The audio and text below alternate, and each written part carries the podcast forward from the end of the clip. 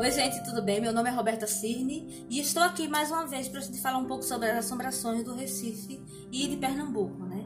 Eu tenho um site Sombras do Recife e eu trabalho muito com o tema, tanto em literatura, em quadrinhos. Eu tenho esses, esses dois volumes que eu já lancei, né?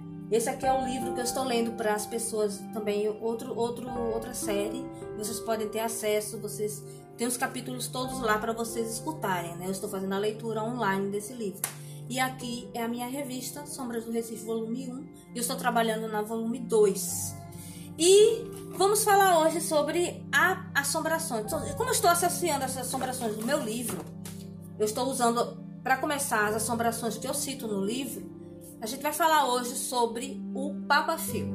O Papa Figo, ele é o personagem principal desse livro. Esse livro eu consegui publicar como autor. Então, ele teve uma tiragem pequena, mas eu consegui fazer com o apoio todo do Catarse, que é uma plataforma de financiamento coletivo. Já enviei para os apoiadores, tive a, tive a chance, consegui enviar antes de ficar em quarentena, né, como todos nós estamos, mas tá, tá aqui o livro, né? Ele, assim, graças a Deus eu consegui publicar e revisar. Ele foi todo feito por mim até a diagramação, tudo, tudo, tudo, a capa, a lombada. E em breve eu estarei lançando ele fisicamente no Recife. Ele teve um pré-lançamento na CCXP 2019 lá em São Paulo e muita gente comprou lá também. Assim, eu fiquei impressionada como houve um, uma procura por um material de uma cidade como assim tão distante, né? De uma realidade tão distante do Sudeste. Mas as pessoas, quando elas gostam de alguma obra, elas não acho que não, não existem mais fronteiras, né? O mundo é globalizado. Então isso aqui é assim, digamos, foi um grande uma coisa que me motivou muito em 2019 e que está me mantendo assim muito muito motivada em 2020. Se Deus quiser, quando acabar tudo isso, a gente vai lançar ele fisicamente em Recife. E quem for de Recife, eu vou adorar receber no lugar que a gente vai lançar. E vai ser uma conversa, um bate-papo, vai ser muito legal.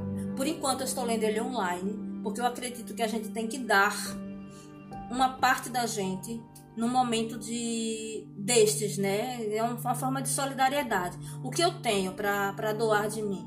Eu tenho para doar de mim um pouco das minhas histórias, um pouco das lendas de Recife. E eu acho isso tão importante. Eu gosto tanto disso que eu acho que eu preciso passar isso para vocês, porque a gente não sabe o dia de amanhã, né? A gente tá dentro de casa, mas a gente também não sabe o que vai acontecer no, no futuro da gente, né? Então hoje vamos falar do Papa Figo. E como estou associando ao livro do Gilberto Freire, e eu já falei em alguns vídeos para vocês, eu uso o livro como base, mas eu acrescento coisas de outras obras, de Mário Sete, de Câmara Cascudo, de Antônio Pereira da Costa, porque eu tenho uma bibliografia extensa desse material de assombrações e da cidade do Recife e da história da cidade. Então, para isso, para escrever esse livro, eu fiz uma pesquisa em mais de 50 a 60 livros e eu ainda continuo pesquisando, porque a gente não para de pesquisar. Na realidade, o pesquisador histórico, ele não para de pesquisar, ele tem que estar sempre vendo alguma coisa que possa acrescentar para poder dar mais veracidade à sua obra, né, gente? Então eu vou ler o Papa Figo de Gilberto Freire e depois a gente comenta um pouco, eu falo um pouco sobre o Papa Figo e o Papa Figo da minha história, tá certo? Gilberto Freire. O Papa Figo.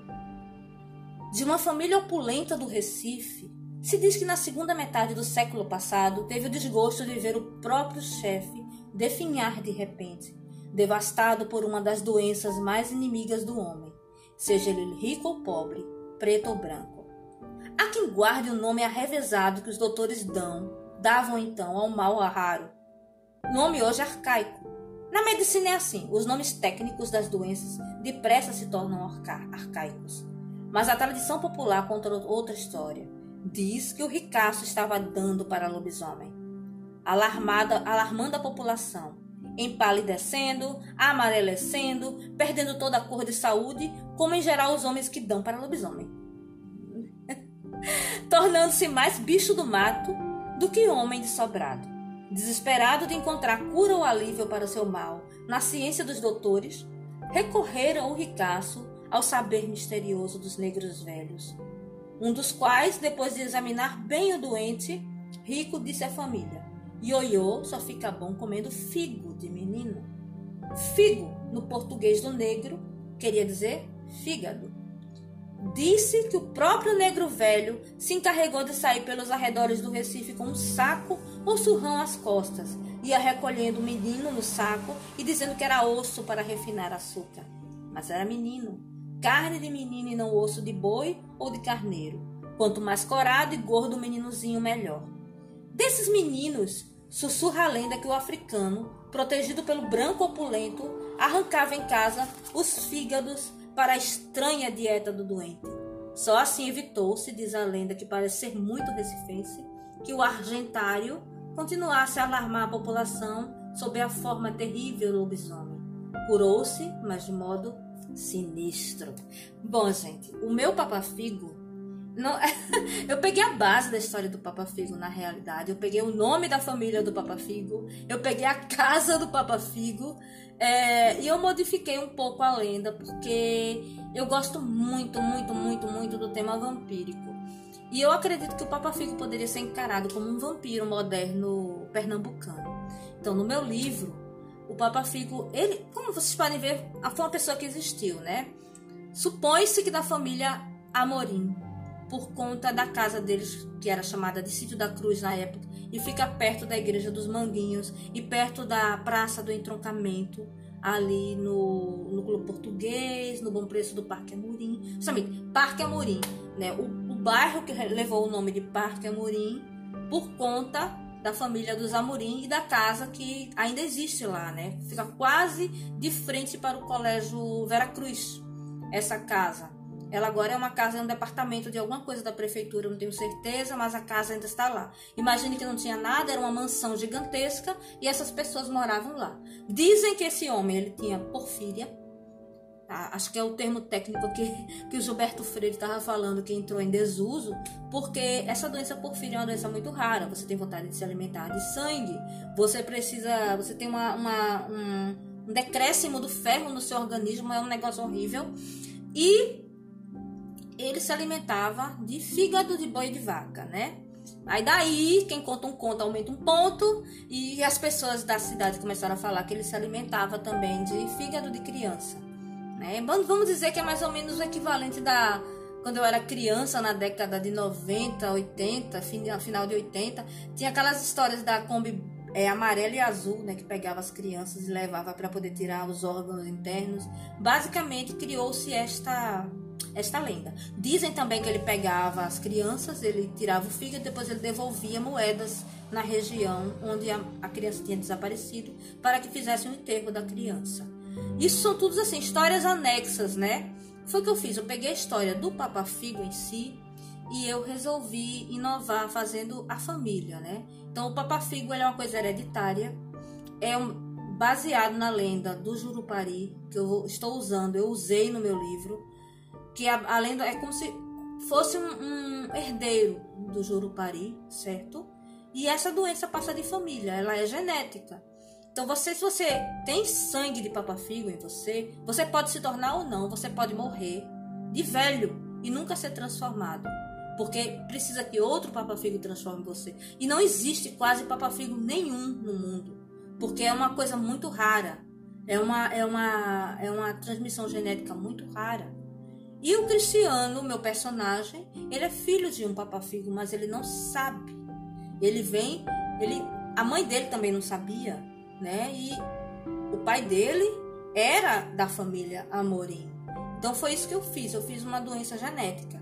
Para se alimentar, o papafigo precisa sugar primeiro a energia vital da pessoa, na minha história. E depois ele começa a enfraquecer o organismo, ele vai enfraquecendo tecidos, células e a pessoa morre e ele consegue arrancar os órgãos internos com facilidade das pessoas e se alimentar. É uma coisa que é diferente do vampiro porque ele não morre. O papafigo é imortal. Como assim ele é imortal? Não é um imortal legal, é um imortal de que se você for enterrado vivo debaixo d'água, enterrado vivo debaixo. Se você for submerso na água dentro de um caixão, você fica o resto da eternidade lá, consciente. Se você for colocado num caixão dentro da parede, você vai sentir o seu corpo se desfazendo e você vai ser totalmente consciente de todos os sofrimentos. Então, aquilo, não quer viver para sempre? Não é tão legal ser vampiro? Não, não é legal. Não se você viver para sempre. certo? E realmente viver para sempre, independente do que aconteça com você. Essa é a maldição do meu papafigo, que eu acho legal. Ele também não tem muito medo do sol. Ele só tem um certo agonia com o sol por conta do Jurupari, que ele foi amaldiçoado pelo próprio sol, né?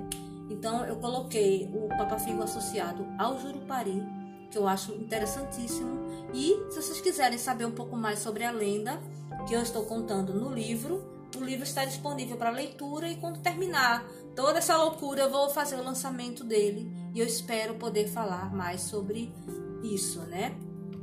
E o Papa Figo é isso, ele é um, um, um ser imortal, geneticamente modificado, digamos assim, e que recebe a, a transmissão por, por pai ou por mãe, né?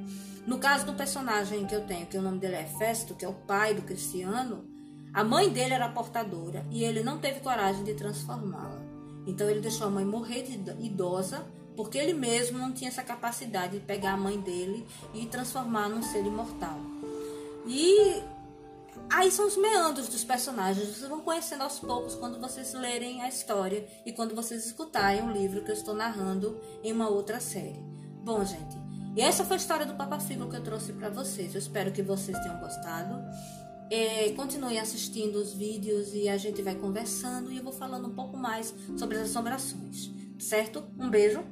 Fiquem seguros, fiquem em casa, protejam quem você ama. E proteger quem você ama também é a distância. Manter a distância é amar uns aos outros, é proteger pessoas que, mesmo você não conheça, vão sobreviver graças ao seu isolamento, tá certo? Um beijo, gente. Muito obrigada e até a próxima.